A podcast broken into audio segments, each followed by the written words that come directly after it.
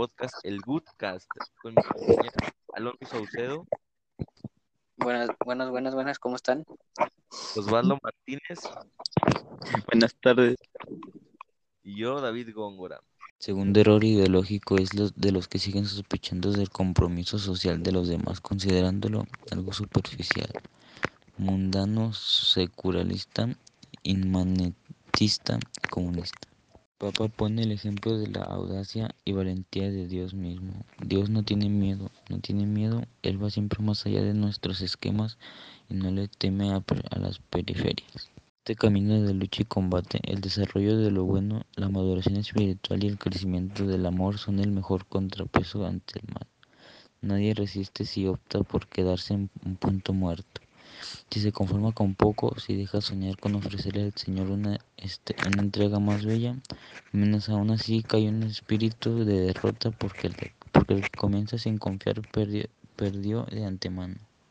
El primero es separar las exigencias evangélicas de ayuda al necesitado de la relación personal con el Señor. Así el cristianismo se convierte en una especie de ONG a San Francisco de Asís, a San Vicente de Paul, a Santa Teresa de Calcuta y otros muchos, ni la oración, ni el amor a Dios, ni la lectura del Evangelio les disminuyeron la pasión o la eficacia de su entrega al prójimo, sino todo lo contrario.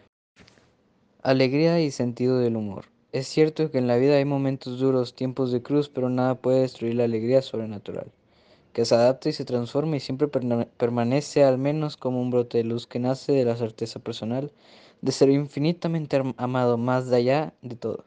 Y esta alegría cristiana está acompañada del sentido del humor como en Santo Tomás Moro, San Vicen- San Vicente de Paul y San Felipe Neri que quede claro que el mal humor no es un signo de santidad. Además, esta alegría se vive en comunión y nos hace capaces de gozar con el bien de los otros.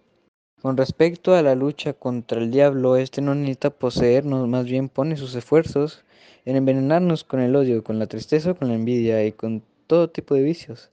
Y los mejores remedios para vencer el diablo son la fe, la oración, la meditación de la Sagrada Escritura, ir a la misa, la adoración, Eucaristía, el sacramento de la reconciliación, la práctica de las obras de, de caridad, la vida comunitaria y el empeño misionero.